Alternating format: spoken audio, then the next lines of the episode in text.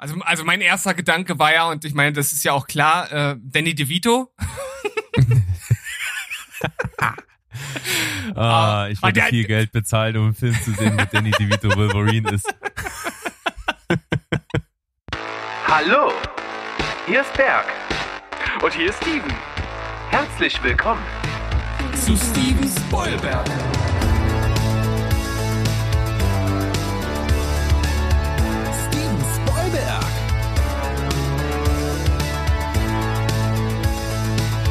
Heidi ho, alle da draußen. Ist wieder mit einem. Dein Podcast.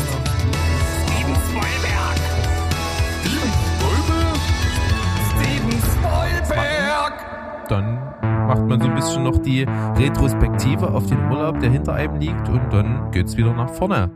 Und dazu begrüße ich auf jeden Fall heute wieder den tollen, den unvergleichlichen, den zugegeben ein bisschen widerwärtigen siehe Cold Opening letzten Donnerstag. Steven, hallo. Hallo, auch danke für diese wirklich glamouröse Einführung meiner Person. Ich fühle mich geehrt und ich nehme alle drei Punkte dankend an.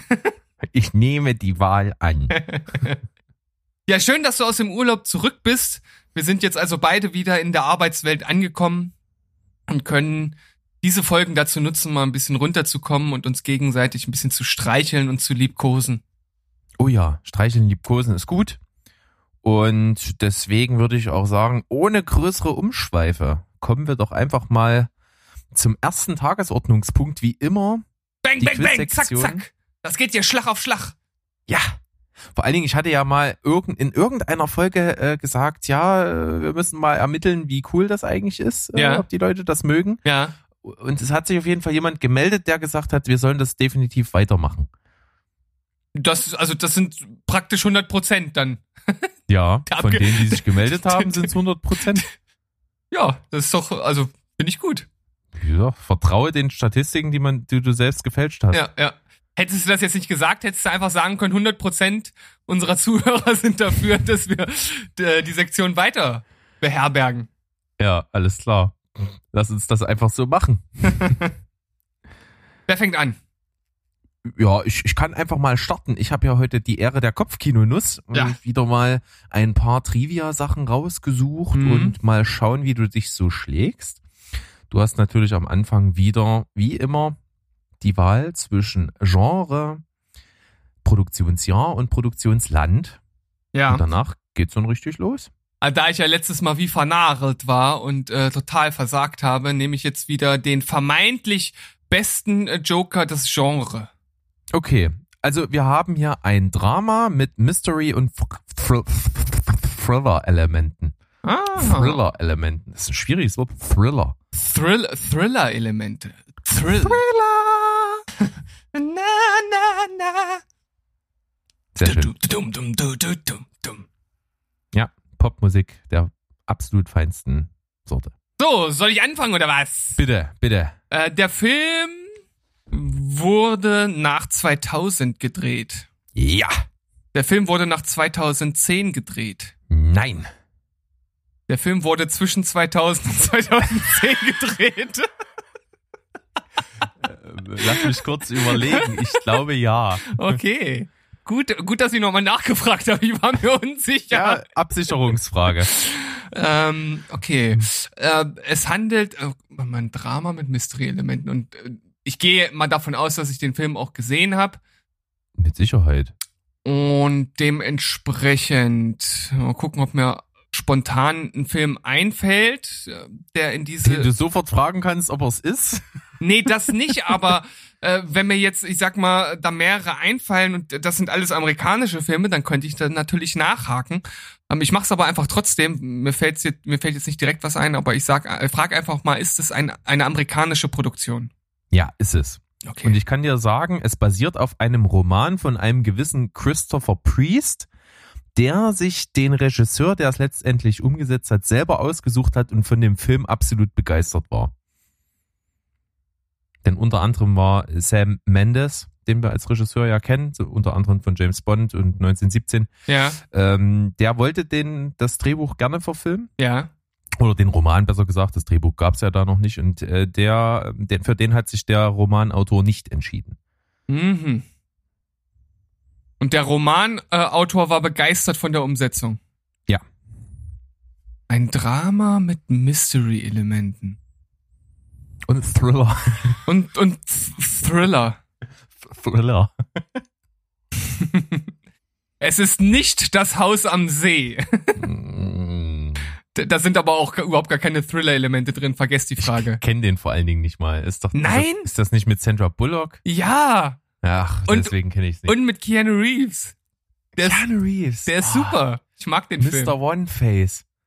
Ey. Ich mag, ich mag ihn auch, aber rein äh, schauspielerisch tiefenmäßig äh, bin ich nicht so von ihm überzeugt. Also wenn du ihn gegen äh, Mr. One Face himself, Steven Seagal, ausspielst, dann hat er zumindest zwei Ausdrücke, würde ich vermuten. Ja, gut. Okay. Darauf können wir uns einigen. Aber ich muss ja trotzdem mal ein bisschen weiterarbeiten. Ein Drama. Ähm, es, ähm, es steht, es steht keine Familie im Hauptpunkt. Im Mittelpunkt. das kann man so nicht sagen, ja, richtig. Hm, okay.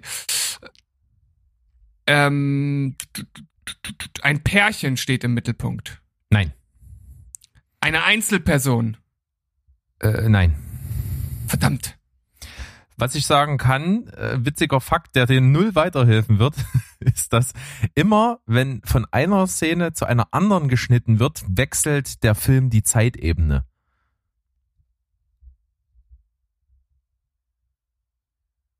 Hm, okay.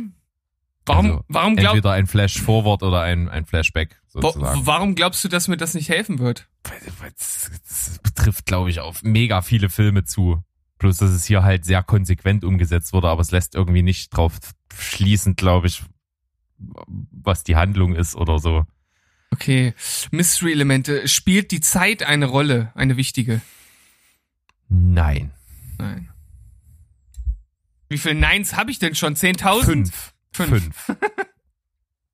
Mm, äh, Ist der der Film ist überwiegend gut bei den Kritikern angekommen. Ich glaube ja. Ja. Hm, der Film hat ein. Ich, ich hoffe, dass du den Fakt parat hast, aber wenn du nachgeschaut hast, ich denke, das gehört ja mal so ein bisschen dazu. Der Film ähm, hat ein hat ein Budget von über 30 Millionen Dollar. Das kann ich dir gleich sagen. Ich habe es jetzt nicht direkt parat, aber ich gehe mal stark davon aus. Ja, hat er. Warte. Okay, das ist also dann natürlich schon ein relativ großer Film. Thriller, Thriller-Elemente. Schwierig, schwierig, schwierig. Was könnte ich denn noch mal fragen an dieser Stelle zwischen? Soll ich dir mal noch was droppen? Ey, drop mal noch was, so richtig drop the shit. Wir haben in einer Nebenrolle einen Musikweltstar. Mhm, okay. Ah, das, kann natürlich irgendwie jeder sein, ne? Also, Also nicht sowas wie, ich sag jetzt mal, boah, darf ich jetzt nichts Falsches sagen? Jetzt, äh, nee, ich sag lieber nichts. super. Erst heiß gemacht und dann Nein, fallen nicht gelassen wie irgendwie eine wie Ka- Kartoffel. Kanye West oder so. Jetzt nicht sowas. Okay, Schon, schon was Musiklegendenmäßiges. okay, da, da zählst du Kanye West noch nicht dazu, oder werden jetzt aber einige. Noch nicht, noch noch, nicht. Okay. Ähm. Oh Mann, ich bin oh, wie vernagelt aber auch wieder. Was- Verstehst du, was ich meine? Hm. Ähm, Drama. Ich, ich, ich überlege gerade, wie ich erfragen könnte, was denn, was denn im Mittelpunkt der Story steht. Ich habe halt überhaupt gar keine Idee. Also eine Familie ist es ja letzten Endes nicht so richtig, ein Paar auch nicht, eine Einzelperson auch nicht. Was ich sagen kann, vielleicht hilft dir das für die Handlung. Die Schauspieler wurden in Taschenspielertricktechniken unterrichtet.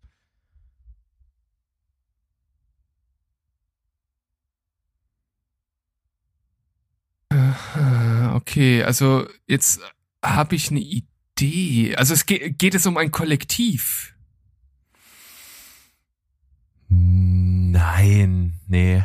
Du bist wahrscheinlich bei sowas wie, wenn du kollektiv sagst, bist du bei sowas wie Now You See Me. Ja, ich habe überlegt, ob der überhaupt äh, vor 2010 rausgekommen ist. Ich glaube nicht. Nee, ich glaube äh, schon etwas später. Ja, ey, das ist wieder so eine, so eine verdammte Scheiße. Man geht mit seinen Gedanken in irgendeine Richtung und kriegt sich da nicht mehr raus.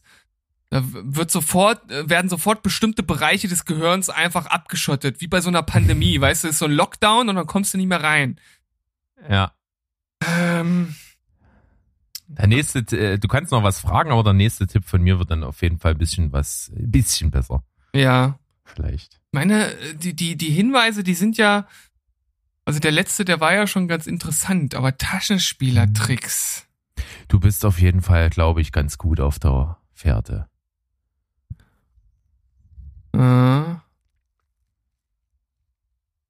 Hm. Handelt es sich um, um zwei duellierende Personen? Ja. Ist es ein Christopher Nolan-Film? Ja. Ist es The Prestige? Jawohl. Ja! Ich bin so gut. Ich Jawohl. bin so, ich bin so klug. K-L-U-K. Ich meine K-L-U-G. ja, du, äh, auf jeden Fall ähm, warst du schon dann mit Magie und so richtig. Hm. Ja, also das Kollektiv. Hm. Der Taschenspieler-Hinweis, äh, der hat jetzt natürlich nochmal schon stark geholfen. Hm. Ich, ich kenne den Typen nicht, äh, wie heißt er, Rick J oder so ähnlich, Ricky J. Ist wohl ein ziemlich bekannter äh, so Tricktechnik äh, Zauberkünstler. Der hat äh, die gecoacht in dem Film ja. und hat auch eine kleine Nebenrolle im Film. Ah, okay. Und welcher Musikstar spielt damit? David Bowie.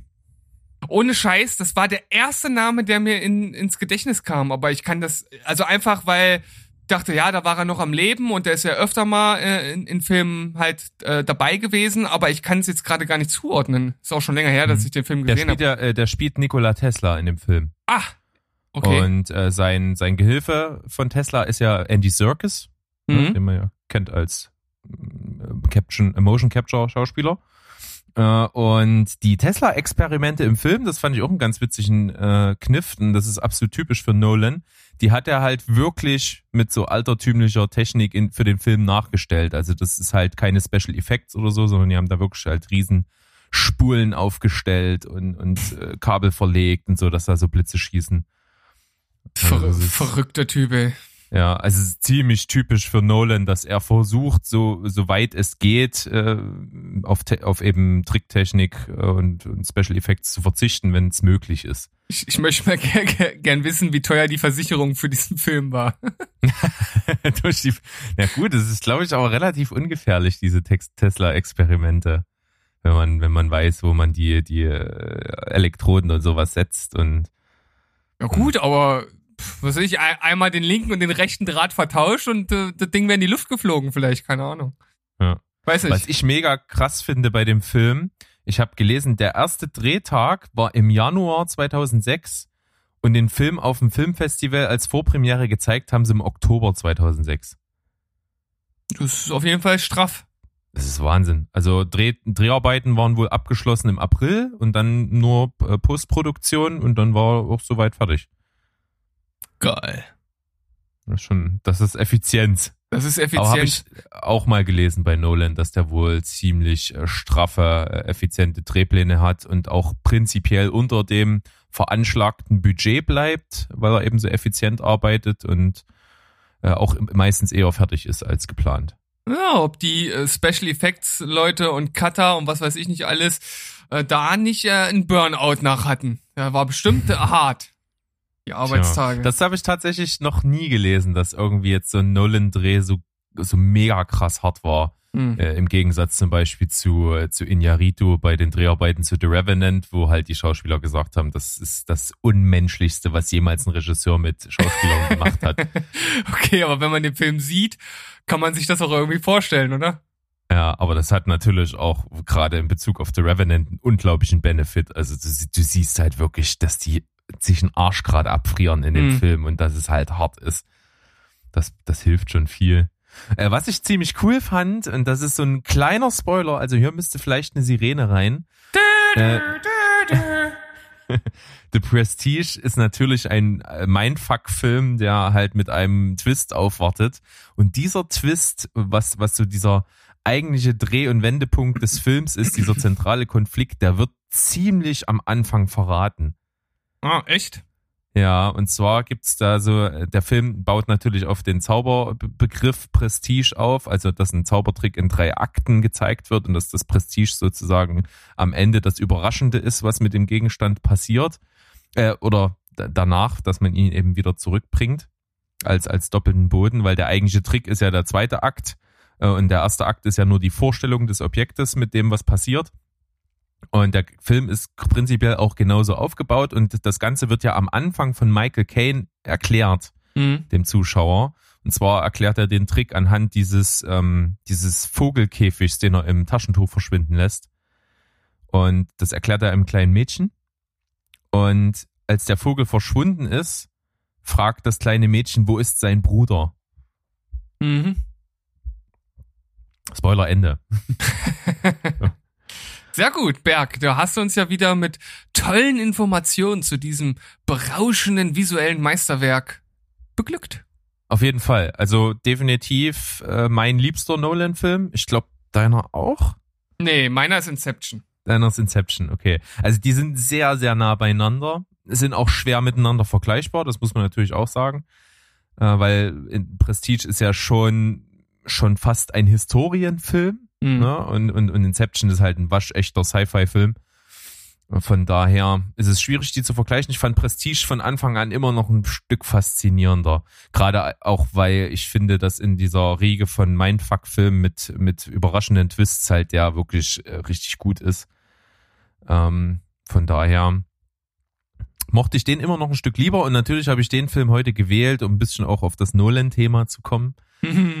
Denn eine Frage, die es für uns heute vielleicht zu beantworten gilt, wäre, wie, ja, wie wichtig ist Tenet eigentlich jetzt momentan für die Kinolandschaft? Mhm. Und was kann man so erwarten? Ich habe ihn schon gesehen, das kann ich mal sagen. Aber ja, das, das werden wir dann einfach mal nach der Pause nochmal besprechen. Genau, aber vor der Pause bist du erstmal dran, mein Lieber. Yes. Ich nehme dich jetzt mal so richtig an die Kandare. Ja. Aber den Spruch kanntest du jetzt endlich mal, ne? War nicht für dich unbekannt. Nee, das kenne ich. Das kennst du, gut. ähm, ich habe für dich äh, mal was anderes ausgepackt, was wir im Darstellerkarussell so noch nicht hatten. Denn dieses Mal geht es nicht um einen speziellen Film, sondern es geht um einzelne Figuren aus einem Filmuniversum, die du einfach mal mit deiner Idealbesetzung besetzen sollst. Und wenn ich sage Filmuniversum, dann dürfte dir schon dämmern, worum es geht. Äh, es geht um Superhelden und ich möchte, dass du drei äh, Helden, die teilweise schon mehrere Schauspieler hatten, ähm, bei einem und bei den anderen beiden waren es bis jetzt jeweils nur ein Schauspieler oder Schauspielerin. Du halt äh, da mal deine liebste äh, Person oder die für dich am besten geeignetste rausfilterst. Und zwar mhm.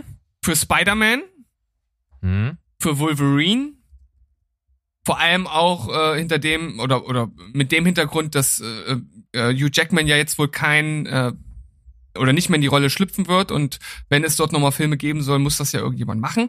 Und äh, Black Widow. Hm. Ja, Black Widow ist schwierig, weil ich mit der Figur halt nichts anfangen kann. Also ich, so ich, ich, ich finde halt, um da äh, vielleicht äh, so als, als Einstiegshilfe, dich ein bisschen auf einen bestimmten Weg zu bringen oder auch nicht, je nachdem, ob du es annimmst.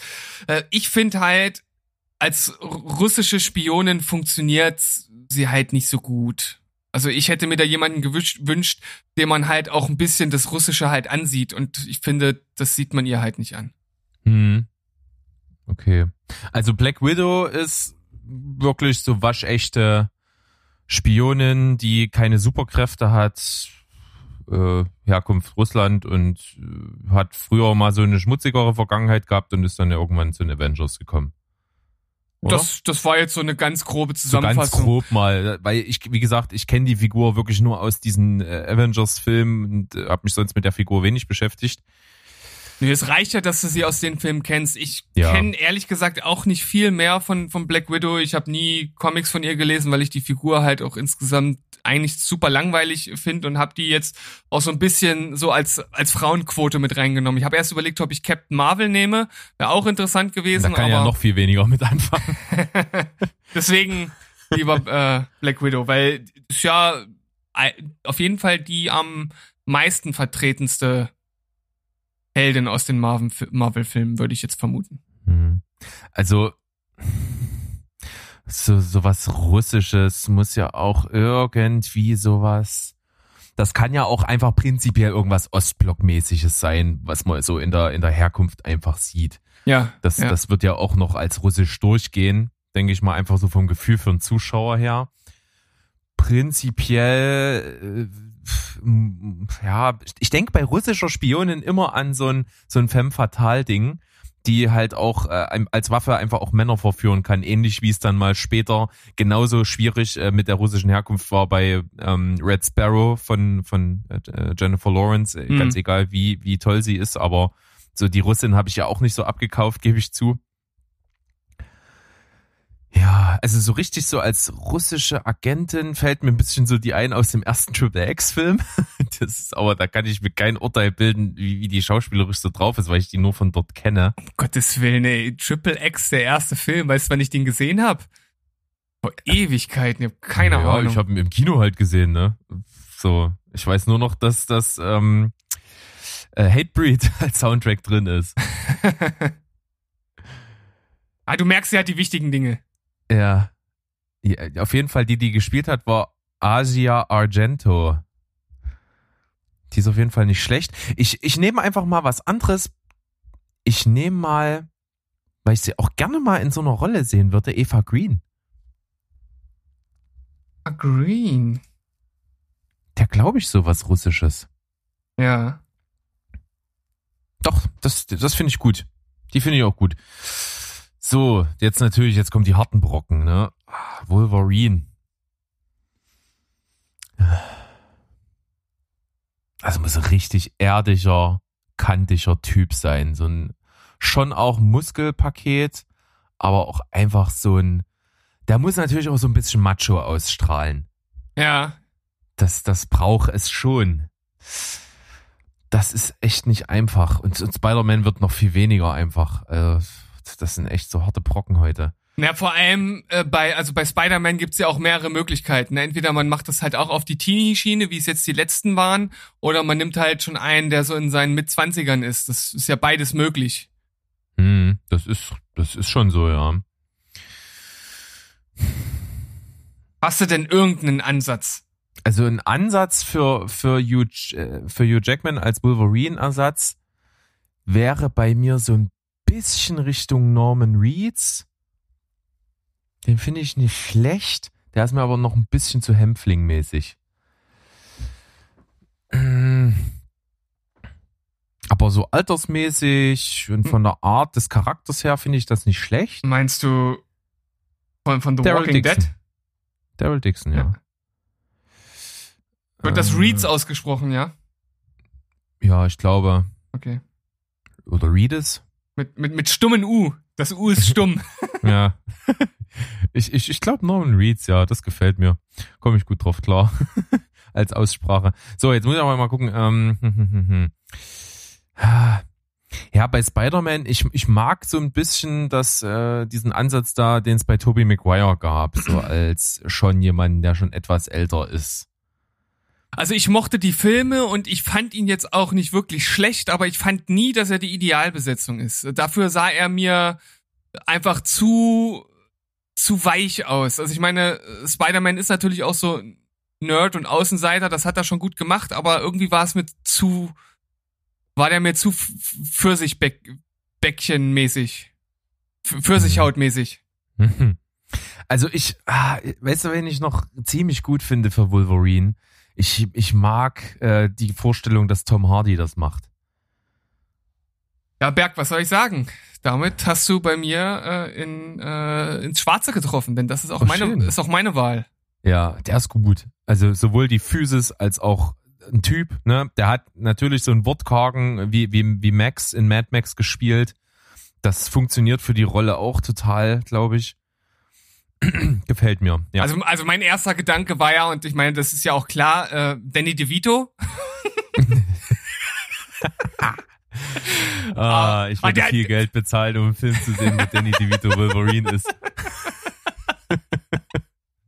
Guter Typ, ich, ich mag ihn. Ist, ist ein bisschen zu alt für die Rolle. Ja, dann nehmen wir als Spider-Man Bob Hoskins und dann wird das Ding rund. wird immer besser. Ja. Es, okay, dann haben wir das schon mal. Dann fehlt wirklich nur noch Spider-Man und dann muss ich noch mal ein kleines bisschen tatsächlich überlegen. Hm.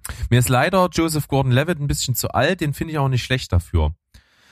Ähm, aber es ist mhm. noch nicht mhm. ideal. Aber den, den könnte ich mir vorstellen, weil der hat so ein bisschen die Fähigkeit, auch so unscheinbar zu sein. Mhm. Was natürlich für Peter Parker sehr wichtig ist.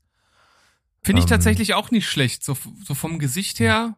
Wobei ich mhm. finde, ich finde, der, letzten Endes, und das ist ja jetzt hier, äh, Vorsicht, äh, Spoiler Glocke Nummer zwei, äh, für, für Robin fand ich ihn halt auch schon perfekt. Ja, total. So äh, optisch habe ich mir den halt genauso vorgestellt und äh, für Peter Parker auch nicht schlecht, aber du sagst, der ist ja jetzt auch schon bestimmt 40, oder? Ja, ist ja. auch bestimmt. Durch ein bisschen alt.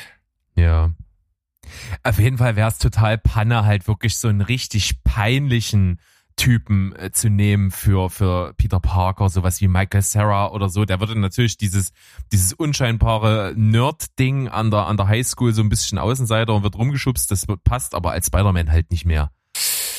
Ja, also, ich meine, äh, wenn er da halt ein bisschen ernster spielt als in seinen anderen Rollen, könnte ich mir das vorstellen, aber ich finde halt, äh, ich finde halt so, sein Gesicht passt halt einfach nicht zu Peter Parker. Nee.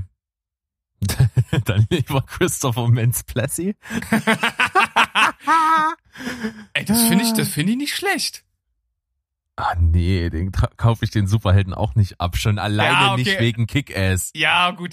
Da, da hat er einfach schon zu viel auf dem Kerbholz, was in eine andere ja. Richtung geht. Das stimmt.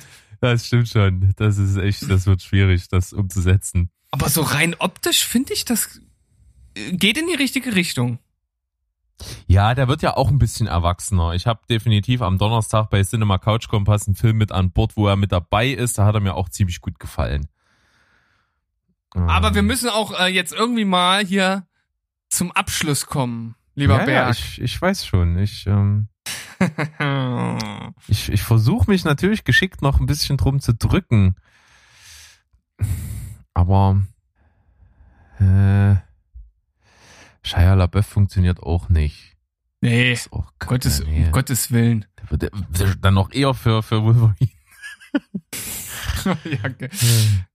Wenn man das so sagen kann. Für, für, für Mini-Wolverine, wie so ein Mini-Me.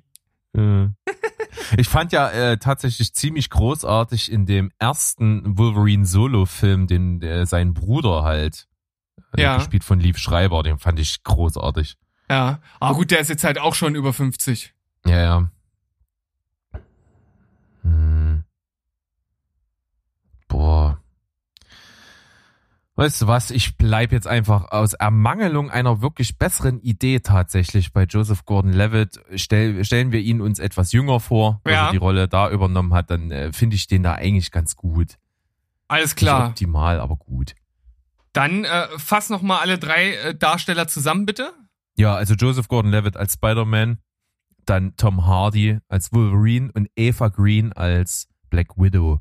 Alles klar, ähm, dann würde ich sagen, Joseph Gordon-Levitt habe ich schon gesagt, keine ganz schlechte Idee. Ähm, dieses Unscheinbare kann er ganz gut. Optisch passt er auch äh, eigentlich ziemlich gut rein. Nicht, vielleicht nicht die beste Wahl, aber auf jeden Fall eine gute. Acht von zehn.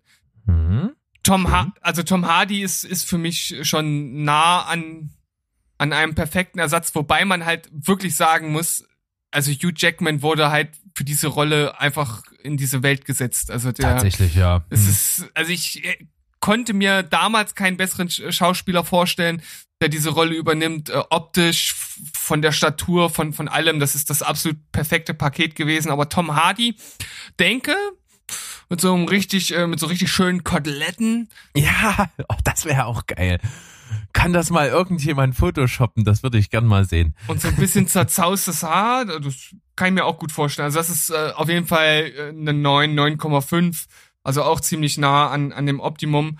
Und bei Black Widow Eva, Eva Green, ja, würde sagen, optisch passt das ganz gut. Ich kann, ich kann sie jetzt gerade gar nicht so schauspielerisch einordnen, weil ich keinen Film wirklich so direkt vor Augen habe. Aber ähm, hier sind wir auch so bei 7,5 bis 8.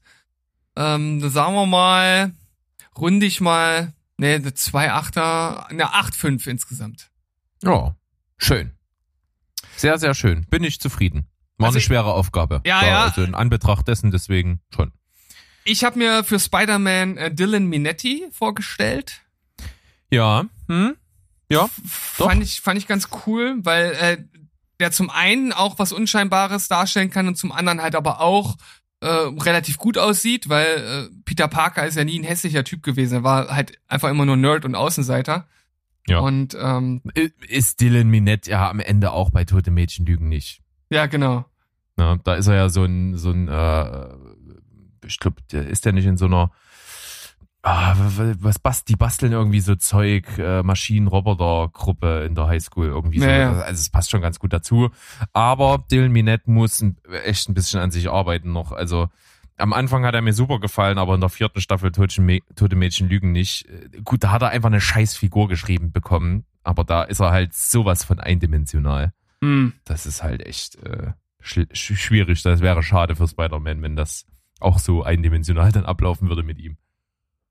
Ja, aber total lustig. Ich kenne ihn ja nun aus, äh, aus Tote Mädchen Lügen nicht.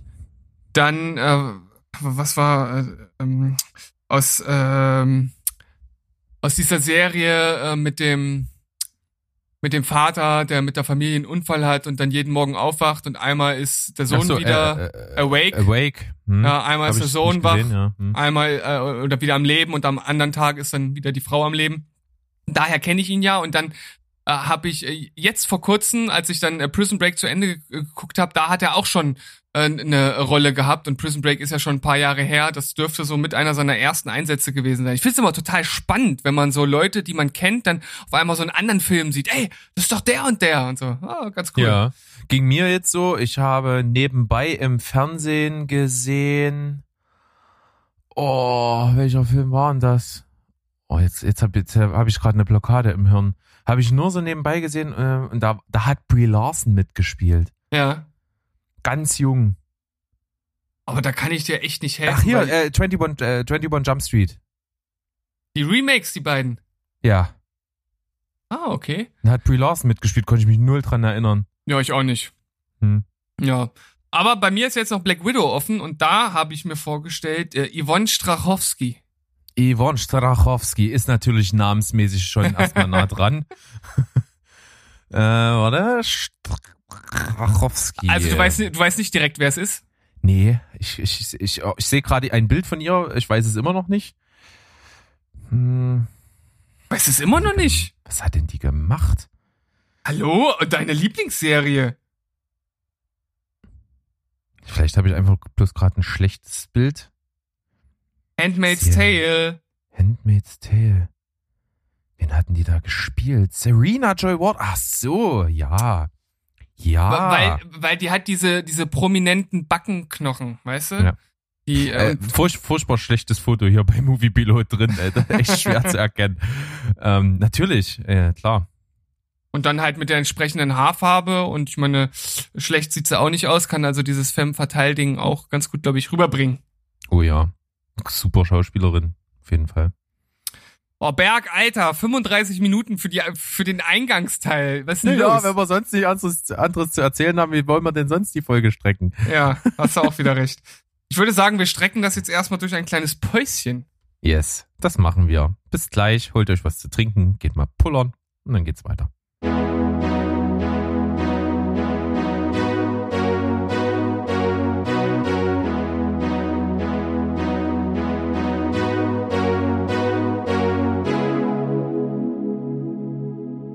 Hereinspaziert, hereinspaziert. Äh, noch einmal eingestiegen in die letzte Runde, Runde, Runde, Runde, Runde. Nein, nicht die letzte, aber auf jeden Fall der zweite Teil dieser Folge.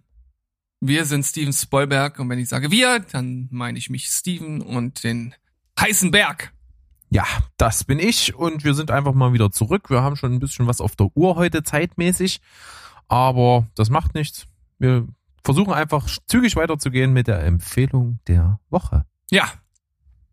Und bei mir bringe ich heute mal was völlig Außergewöhnliches, denn äh, ich habe gestern durch Zufall, weil halt Fernseher an war und äh, ich war bei mir im Zimmer, bin rübergegangen und äh, da lief auf RTL, ja, ein Sender, der im Grunde genommen nichts geschissen bekommt. Äh, ich glaube jetzt schon zum zweiten Mal Lego Masters. Hast du das schon mal gesehen? Nur die Werbung. Ich habe mich gestern dagegen entschieden. Ich muss sagen, das Prinzip ist halt mega simpel, aber ich find's wirklich total cool. Also es macht mir äh, super Spaß, dazu zu gucken, weil das Prinzip ist ja, wie gesagt, super simpel. Du hast halt einfach sechs Teams, die kriegen eine spezielle Aufgabe und haben dann, also gestern waren es dann 13 Stunden Zeit, ihr, ähm, ihr Werk halt zu bauen ähm, nach einem bestimmten Thema und dann wird halt bewertet. Der Beste kriegt einen goldenen Stein, hat in der nächsten Runde 30 Minuten Vorsprung vor den anderen und einer fliegt raus. Also Mhm, okay. super, super simpel, aber ich finde das total spannend dazu zu gucken, wie halt diese Teams aus dem, aus dem Nichts halt total die interessanten Bauwerke aufbauen. Also gestern war halt das Thema Megacity und äh, jeder hatte halt so einen Tisch und diese Tische wurden dann zum Schluss zusammengeschoben und das Thema war halt einfach hohe Gebäude, Megacity und alles andere durften sie sich halt selbst überlegen und wichtig ist dann da halt auch, dass man nicht nur was Tolles baut, sondern auch eine Story dazu empfindet, also was dort halt äh, er findet, was da halt auch gerade pass passiert. Dass man das dann halt äh, richtig darstellt und natürlich schöne Details und das alles irgendwie äh, homogen zusammenpasst und so. Und da hat natürlich jedes Team völlig unterschiedliche Ansätze gehabt. Also da war so ein Pärchen äh, aus aus der Schweiz oder aus Österreich, die haben halt so so so zwei Berge, so mit einem Café unten drin und oben oben so einer Hütte und einer Wiese nochmal drauf mit so einem Turm, der in den Himmel reicht. Dann gab's ein anderes äh, Team, die haben halt irgendwie so, so, so, einen, so einen riesigen Baum mit einem verschachtelten Baumwerk dran und oben war so eine Riesenkrake drauf. Ein anderes äh, Team hat halt so ein recht klassisches äh, Ge- Hochhaus, äh, ja, mit, mit so Gl- Gläserfassade äh, gemacht, wo dann unten drunter noch sozusagen der Vorbesitzer, so ein alter Mann, noch sein Haus hatte, der dort halt nicht weg wollte. Und ja, da gab's halt total viele unterschiedliche Sachen. Und irgendwie ist das, ist das cool. Also das einzig Negative, was ich jetzt nennen kann, ist, dass äh, dieser unsägliche Hartwig das Ding moderiert. Aber ansonsten, Mhm. Kann Ansonsten- ich nachvollziehen, ohne es gesehen zu haben. ja, ansonsten finde ich das wirklich unterhaltsam. Also ich selbst bin jetzt kein riesiger Lego-Bauer und ich finde halt auch, wenn man es halt gebaut hat, dann ja, dann ist es halt da, so als, als Erwachsener. Ich meine, man spielt ja dann nicht mehr so damit, ne? Nee, das stimmt. Es geht Und- einfach rein um den, um den Bauprozess und der ist äh, cool. Das macht auf jeden Fall Laune. Ich habe auch jetzt mit meiner Frau zusammen für diesen Urlaub haben wir uns ein großes Lego-Set geholt. Echt? Ja, Das passt ja dann richtig zu Ja. meiner Empfehlung. ja. Hat Spaß gemacht. Äh, Cool. Aber werde ich auch natürlich weiterverkaufen. Also war Reicht nur, ja. Ja, nur für den Spaß, das einmal aufzubauen und dann, ja, was will ich dann damit? Klar, wie du schon sagst, ich spiele damit nicht und es staubt eh nur ein, warum nicht einfach weiterverkaufen an jemand, der sich freut, der keinen vollen Kaufpreis dafür zahlt, aber ein praktisch neues äh, Set kriegt. naja, auch keine schlechte Idee. Also wer da so Bock drauf hat, äh, schreibt mich ruhig an. Ansonsten begebe ich mich in die Niederung einer äh, Online-Verkaufsprivatplattform. Und, und, und gestern war dann halt auch total geil. Die waren halt fertig nach 13 Stunden und haben halt alle ihre übelst geilen äh, Bauwerke fertig gehabt. Und dann gab's so eine erste Bewertungsrunde. Und dann dachten alle, jetzt wird halt auch entschieden. Und dann kam halt noch so eine Zusatz-Challenge, dass jetzt diese Bauwerke von Giganten überfallen werden und dass halt teilweise auch was dann davon zerstört werden sollte oder musste. Geil. Und da gab's dann halt auch so total coole Ideen. Die hatten dann nochmal drei Stunden Zeit und äh, die einen haben dann irgendwie so äh, äh, ähm, äh, ausartende oder auswuchernde äh, Currywurstmonster gebaut und andere hatten dann so, so ein wirklich total detailverliebtes Gebäude gehabt, so so ein bisschen so ähm, im, im so altgriechischen Style, so mit Säulen und so. Und da haben die halt so einen, so einen Riesenwurm, der durch die Tür halt durchgekommen äh, gekommen ist und in den Boden gegangen ist. Und aber, wie gesagt, also ich, ich könnte mir sowas fast ewig angucken. Total interessant. Okay, dann gucke ich das das nächste Mal auch, wenn das kommt. Mach es. Klingt gut.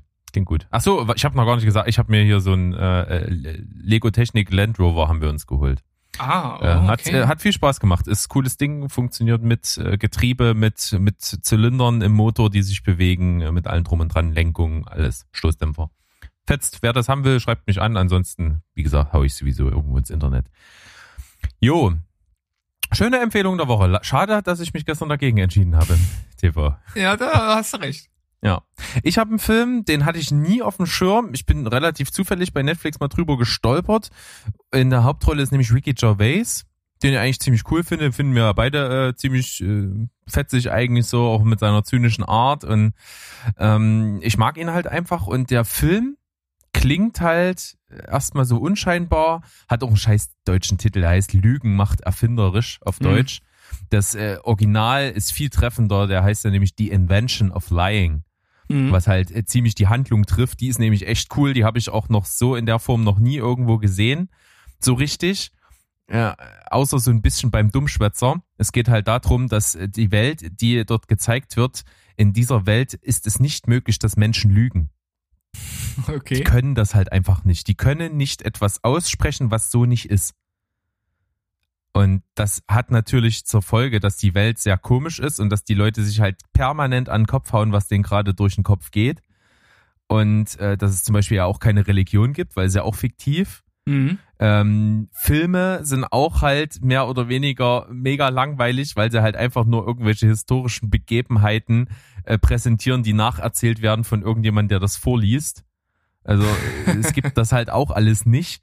Und dann ist da halt der Charakter, der von Ricky Gervais gespielt wird, der halt einfach einen Moment im Leben hat, wo halt irgendwie alles zusammenbricht, er wird gekündigt und hat auch keinen Erfolg und irgendwie ist er äh, richtig am Arsch und wird aus seiner Wohnung geworfen. Und dann steht er halt bei der Bank und will Geld abheben und da funktioniert der Computer gerade nicht. Und die äh, die Schalterfrau fragt ihn halt, wie viel Geld er noch auf dem Konto hat. Und er hat irgendwie nur noch 300 Dollar und sagt dann halt äh, äh, 800 äh, Dollar und sie so, ja, okay, und, und, und stellt das natürlich null in Frage. Und mhm. dann der Computer springt wieder an und zeigt, äh, sie, hier wird angezeigt, sie haben nur noch 300 Dollar. Es tut uns sehr, sehr leid und so, das muss ein Fehler sein. Sie haben ja gesagt 800 und so. Und dann zahlt die ihm das aus.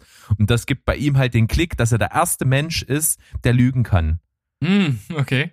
Also das hat echt Spaß gemacht ist ein cooler Film, hat natürlich dann so hinten raus ganz typische normale so äh, Standard-Klischee-Handlungssachen, aber insgesamt ist es halt irgendwie von der Idee her innovativ und macht macht echt Laune, hat äh, coole ja einfach coole Sachen, die da passieren und deswegen fand ich den sehr empfehlenswert.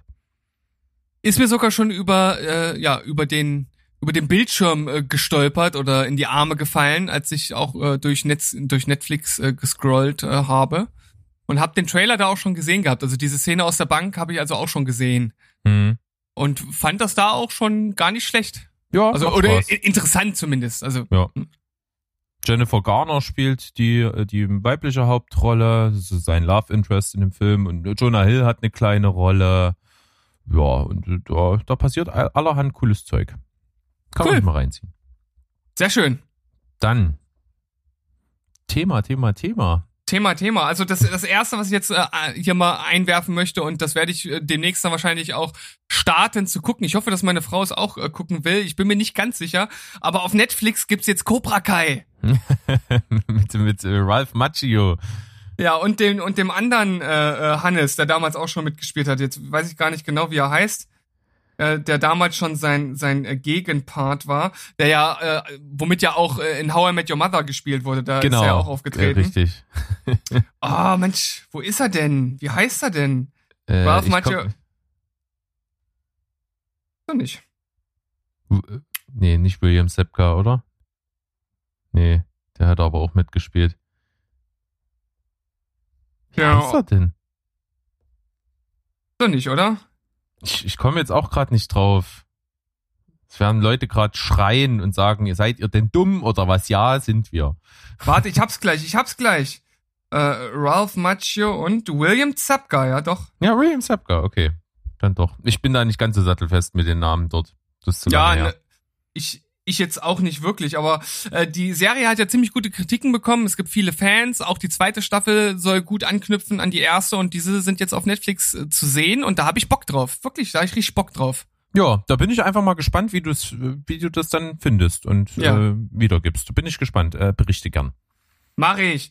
Ja, äh, viel mehr haben wir gar nicht, außer natürlich das Hauptthema, was wir schon seit Ewigkeiten verschoben haben. Und eine kleine Sache, äh, Tenet. Du hast Ja. es gesagt, du hast ihn schon gesehen. Ich habe ihn noch nicht gesehen, weil ich einfach durch ja, Arbeitsbeginn wieder nach, äh, nach dem Urlaub und äh, Prüfungsstress äh, wirklich keine Zeit hatte, das irgendwie einzubauen. Aber natürlich werde ich das demnächst noch irgendwann machen und werde dich mitnehmen zu einer Zweitsichtung. Und äh, ich habe schon einige Meinungen äh, gehört, beziehungsweise darüber gelesen, dass eine Zweitsichtung tatsächlich nochmal einen richtigen Schub für den Film geben kann. Ja, und ich kann mir das total vorstellen, weil ich möchte gerne auch eine Zweitsichtung, weil der Film, ich nehme jetzt mal ein kleines bisschen was vorweg, was ich auf jeden Fall am Donnerstag in der Cinema Couch Kompass Folge erzähle, der ist schon kompliziert, finde ich. Also der ist gerade so die erste Hälfte über, äh, ist er schwer zu verfolgen, finde ich. Also vor allen Dingen so diese, diese Mechanik, die den Film halt einfach den, den Kern bildet, ist sehr, sehr schwierig, weil sie sehr abstrakt ist und natürlich gegen die Logik, die jeder Mensch so kennenlernt, äh, funktioniert. Und das macht es halt ein bisschen schwierig guckbar. Ist deswegen für mich jetzt nach der Erstsichtung halt nicht der absolute Überfilm, aber es ist ein brillant guter Film mit vielen, vielen tollen Aspekten, die ich dann beschreiben werde. Aber ich glaube, der kann sogar noch mal bei der Zweitsichtung wachsen. Deswegen habe ich da echt Bock drauf. Ja, also wir werden das nachholen und dann, ja, werden wir da auf jeden Fall nochmal Auskunft zu geben, beziehungsweise Berg wird's ja jetzt schon am Donnerstag machen und ich dann wahrscheinlich in der darauffolgenden CCC-Folge. Ja. Ja, Gut. viel mehr braucht man da jetzt eigentlich gar nicht zu sagen. Nö, nö. So Dann, dann lass uns doch endlich mal zu dem, zu dem heiß erwarteten, mega Mysterien und Sagen umworbenen, verschobenen Thema.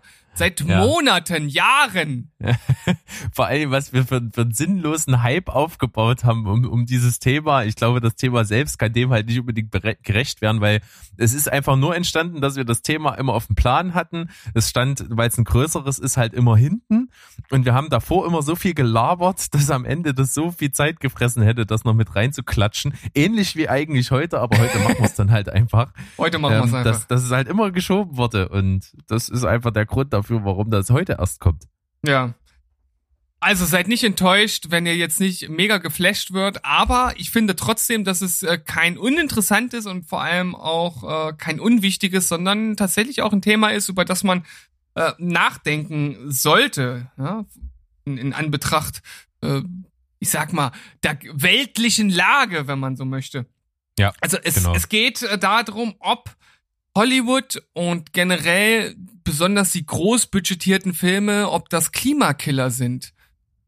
Und ich denke, das ist so eine Sache, über die ich schätze jetzt einfach mal, die meisten noch nicht so wirklich nachgedacht haben, aber wenn man einfach mal nur ein, zwei Schritte weitergeht und sich bei Blockbuster-Filmen äh, wie im Marvel-Universum oder Michael Bay-Filmen halt einfach mal überlegt, was dort so alles hintersteckt, die Explosion, äh, das ganze Material, was dort äh, benutzt wird, ja, äh, das, das ist natürlich ein immenser Aufwand und es gibt auch, auch Berechnungen, äh, die sind nicht super genau, aber so ein Film, der verbraucht schon ein, ein paar, äh, ich sag mal, Jahresbudgets von Normalsterblichen an äh, CO2-Äquivalenten. Und das ist natürlich in einer Zeit, wo der Klimawandel eines der Top-Themen ist, durchaus interessant, ähm, um über Alternativen nachzudenken. Ja, beziehungsweise um eben das Ganze so umzustrukturieren, dass es eben möglich ist, dass so, so gut es eben geht, irgendwie kniebalneutral äh, zu gestalten oder eben so zu gestalten, dass zumindest Ausgleichszahlungen oder irgendwas dann in andere Projekte wieder fließen. Also da gibt's ja halt viele Möglichkeiten, erstmal die real, den realen Ausstoß natürlich zu minimieren, aber eben auch den Ausschuss, der natürlich vorhanden ist, irgend, mit irgendwas anderem zu kompensieren. Mhm. Das sind so, sage ich mal, die zwei Ansätze. Ich ich frage mich halt wirklich nur, ob das bei so richtig großen Blockbuster-Filmen überhaupt funktionieren kann. Weil das einfach so mega aufgeblähte Projekte sind, die so viel ja, an Ressourcen verbrauchen, ob man das überhaupt wirklich ausgleichen kann oder ob man da dann vielleicht sagen muss, das ist äh, im, im Sinne der kulturellen Vielfalt äh, einer der Bereiche, wo man vielleicht in den sauren Apfel beißen muss, weiß ich nicht. Aber vielleicht gibt's dort ja kluge Köpfe, die entsprechende Konzepte aufstellen für die Zukunft. Also ich, ich hoffe und ich ich glaube auch, dass es auf jeden Fall möglich ist, das äh, genutzte Klimabudget auf jeden Fall zu schmälern. Also das ist, glaube ich, für alle Filme möglich und ich glaube, dass das einfach Standard werden sollte, dass dort Leute halt direkt zu solchen Projekten mit eingestellt werden, die halt entsprechend beraten. Und sowas gibt's halt auch gerade bei kleineren Produktionen mittlerweile schon. Also hier in Deutschland gibt's sowas auch. Wir beide beziehen uns jetzt vor allem auf ein äh, Video von äh, Cinema Strikes Back. Wir haben vor kurzem ein Video gemacht. Hollywood und Klimawandel sind Filme Klimakiller. Da wird also schön darüber berichtet, dass es da äh, die ersten, ja teilweise sogar klimaneutral produzierten Filme auch hier aus Deutschland gibt. Ja, genau. Das ist auf jeden Fall ein wichtiger Punkt und ich glaube einfach, äh, wenn wir vorhin schon davon gesprochen haben, dass Christopher Nolan zum Beispiel einer ist, der sehr, sehr genau seinen Drehplan aufstellt, vieles plant, meistens unter dem Budget bleibt, auch meistens in, unterm Zeitplan bleibt und so weiter und so fort. Das ist ja eine Effizienz, die er da reinbringt, die möglich ist. Das beweist er ja damit, was natürlich viel äh, zur Folge hat, ne, an, an Ressourcen schon, an vielleicht Fahrtwegen schon, äh, dass eben Schausch mehr in kürzerer Zeit an einem Ort einfach effizient abgedreht wird, um eben die Transportwege klein zu halten. Dann äh, fängt das natürlich an, was werden für Materialien prinzipiell verwendet, was wird für die Kostüme verwendet, sind das recycelte Stoffe oder irgendwas, äh, sind das, äh, das ist Catering, wie wird das aufgebaut am Set und so weiter und so fort. Also das sind ganz, ganz viele kleine Stellschrauben, wo man halt handeln kann. Mhm. Aber äh, es gibt so eine, eine Frage, die mich auch schon vor dem äh, Video immer beschäftigt hat.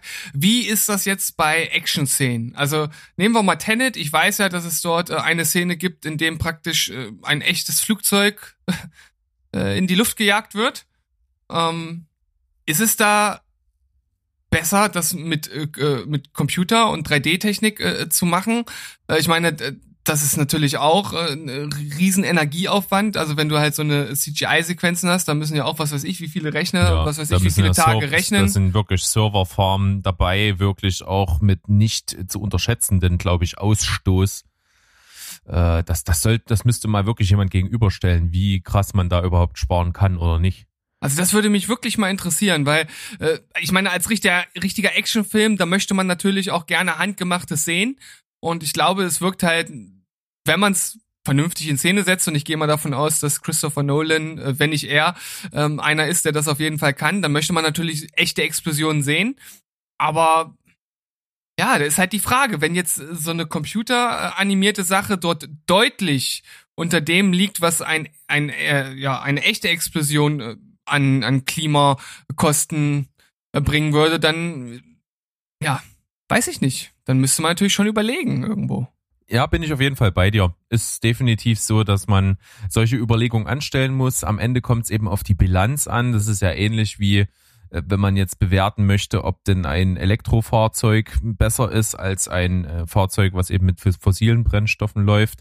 Da gilt es ja auch nicht nur zu berücksichtigen, was eben beim Fahren des Fahrzeugs passiert, sondern eben auch, was die Herstellung einer Batterie zum Beispiel an Emissionen ausstößt und wie lange es dauert, bis, sage ich mal, ein fossiler Ausstoß da irgendwo rankommt. Also das muss man halt immer einfach abwägen und dann halt äh, gucken, wie das alles zusammenhängt. Denn es ist ja einfach auch so, dass äh, es gar nicht unbedingt 100% nur darum geht, wie jetzt zum Beispiel am Beispiel dieses äh, Auto, äh, Dilemmas dann am Ende die Bilanz ist, sondern es geht natürlich auch darum, einfach eine Alternative in, in, den Kopf zu bringen und ins öffentliche Bewusstsein. Mhm. Darum geht's ja halt auch an ganz, ganz vielen Stellen. Und da ist einfach so eine Vorreiterposition und so ein, dass sich dieser Gedanke, wir müssen versuchen, halt so klimafreundlich wie möglich irgendwo einen Film zu produzieren, dass sich das einfach irgendwo einnistet. Und dann passiert das ja schon fast von selbst, dass in ganz vielen Bereichen geguckt wird, wo können wir uns noch verbessern. Mhm. Tja, aber es ist natürlich immer auch eine Geldfrage. Ne? Und äh, ich sag mal, solange das Geld regiert, und das wird wahrscheinlich noch eine ganze Weile sein, äh, werden, denke ich, die großen Studios natürlich auch äh, schauen, was kostet uns weniger. Und da ist natürlich die Frage, ob allein dieses ins Bewusstsein bringen ausreicht, damit halt, damit da halt ein Umdenken stattfindet. Also da frage ich mich halt, ja, wie kann das in Zukunft halt gestaltet werden? Naja, ich habe jetzt, äh, also erstens Beispiel, was ich jetzt hatte mit Christopher Nolan, ne, der dadurch, dass er so effizient arbeitet, bleibt er oft unter dem veranschlagten Budget. Ist also schon mal ein Beweis dafür, dass man tatsächlich auch mit so einer Effizienz Kosten einsparen kann. Und äh, soweit ich weiß, es ist schon wieder etwas her, dass ich dieses Video, was du mir zum Thema rübergeschickt hast, geschaut habe, aber da wird, glaube ich, auch gesagt, dass sogar mit dieser Vorgehensweise, dass, äh, sag ich mal, dass man auf das Klima achtet beim Filmproduzieren, tatsächlich auch irgendwie Geld gespart worden ist. Also mm, das scheint okay. sogar zum Teil Überschneidung zu geben und miteinander einherzugehen, dass man tatsächlich auch mit einer klimafreundlicheren Art und Weise, wie man das macht, Geld sparen kann. Hm. Ja, umso wichtiger, dass man Fachleute jetzt dabei hat, die einen halt entsprechend beraten. Also ich hoffe, dass das äh, Schule macht und es wird, glaube ich, auch Schule machen, weil ja. Äh, ja, ich, ich sag mal, wenn halt diese großen Filme tatsächlich so ein großer Faktor mit sein können, dann muss da natürlich irgendwo rangegangen werden. Und mich würde jetzt natürlich interessieren, wie steht ihr dazu? Ist das irgendwas, was euch beschäftigt?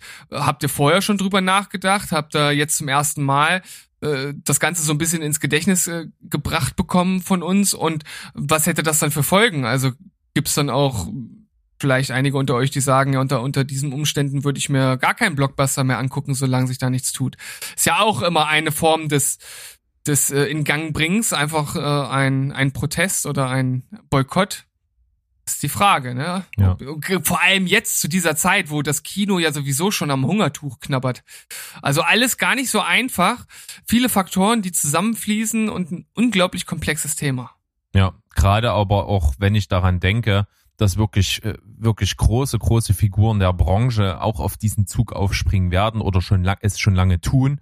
Äh, Gerade Stichwort Leonardo DiCaprio, der wirklich sehr, sehr, sehr, sehr engagiert für alle möglichen Umweltprojekte und ähnliche Sachen ist der seine Redezeit bei seinem Oscar-Gewinn dafür genutzt hat, auf sowas aufmerksam zu machen, der wird natürlich eine sehr entscheidende Rolle in diesem Bereich einnehmen und sich dafür einsetzen, dass er wahrscheinlich selber nur noch in Filmen mitspielt, wo darauf Wert gelegt wird. Mhm. Er selber mit seiner Produktionsfirma ausschließlich in solchen Bereichen unterstützend wirken wird. Äh, und abgesehen davon eben der schon vorhin mehrfach erwähnte Christopher Nolan, der auch eine ganz, ganz große ähm, Kampagne fährt in die Richtung Umweltschutz und wir müssen gucken, wie wir mit allem umgehen, was, sage ich mal so, auf der Welt passiert, schon passiert ist und in der Zukunft passieren wird.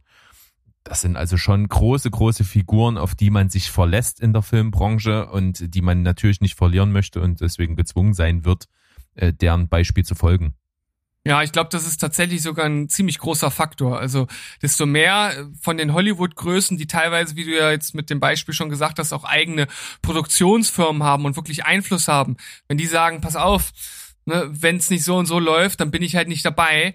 Ähm, ich glaube, das ist halt wirklich wichtig. Also das ist ein, genau. ein großer Anschub. Und das führt ja auch dazu, dass es einfach dann Branchenstandards gibt und dann wird einfach ein absoluter Branchenstandard sein, der vorhanden sein muss beim Filmdrehen, dass es einen Sachverständigen oder einen, einen Experten gibt für äh, Klima, äh, Klimafragen. Ja, ich, ich, ich, ich bin dafür ähnlich wie die Nutri-Score, die jetzt eingeführt wird, so, so unten so eine Skala auf die Filme zu, zu, zu drucken, auf die Plakate.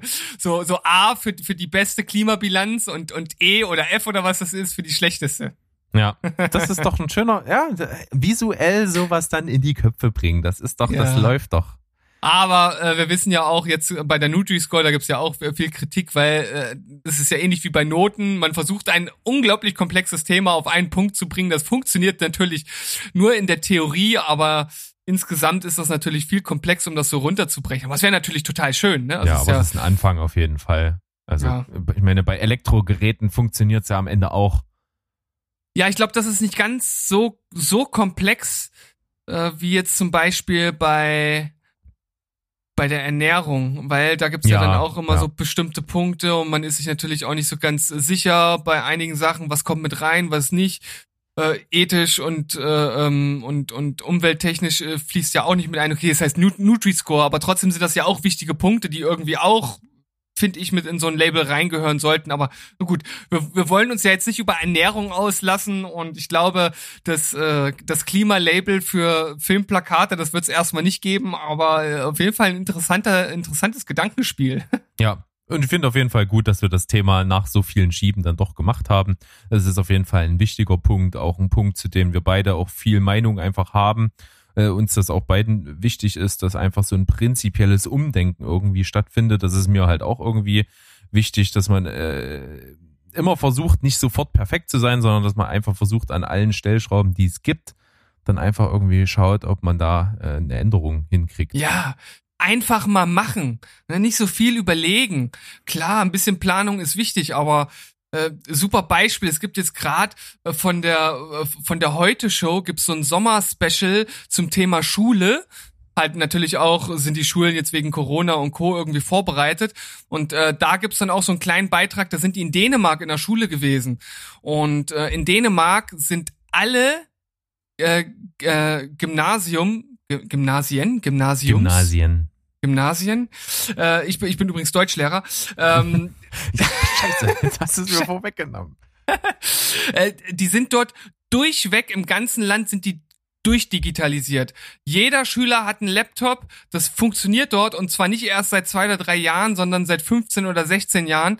Und äh, ich wenn man das vergleicht mit hier in Deutschland, dann ähm, ja, sieht man schnell, was für ein Armutszeugnis das für unser Land ist. Und worauf ich hinaus will, die haben äh, halt gefragt, äh, warum klappt das denn äh, dort? Und die, ja, wir haben es halt einfach gemacht. Wir haben halt nicht lange überlegt. Wir haben halt angefangen und geguckt, wo uns das hinträgt und halt auf dem Weg optimiert. Und in Deutschland muss halt alles erstmal, da muss ein Konzept stehen, das muss irgendwie wissenschaftlich belegt sein und das ja, muss durchgetestet das muss konform sein. sein. rechtlich, da darf niemand klagen Ach, und ja. Also da kriegst du doch das Kotzen bei sowas. Es muss doch Im auch Grund, einfach mal was gemacht werden. Ja, im Grunde Pareto-Prinzip, oder? Ja, genau. Na, ne, mit, mit 80 Prozent des Aufwands, mit, äh, so rum. 80 Prozent des Ergebnisses mit 20 Prozent des Aufwandes. Ja. So. Einfach mal machen. Naja, gut. Aber ähm, so ist das hier in Deutschland alles sehr bürokratisch. Da können wir noch viel von unseren skandinavischen Nachbarn lernen. Ja, das ist ein schönes Schlusswort. Steven, sehr ja. schön. Wir sehen uns eigentlich am Donnerstag wieder, hören uns wieder zur Cinema Couch Kompass Folge. Ihr kommt gut in die Woche. Und wir verabschieden uns eigentlich wie immer mit Tschüss, Ciao und Goodbye. Bleibt Spoiler und klimaneutral für immer dabei. Tschüss.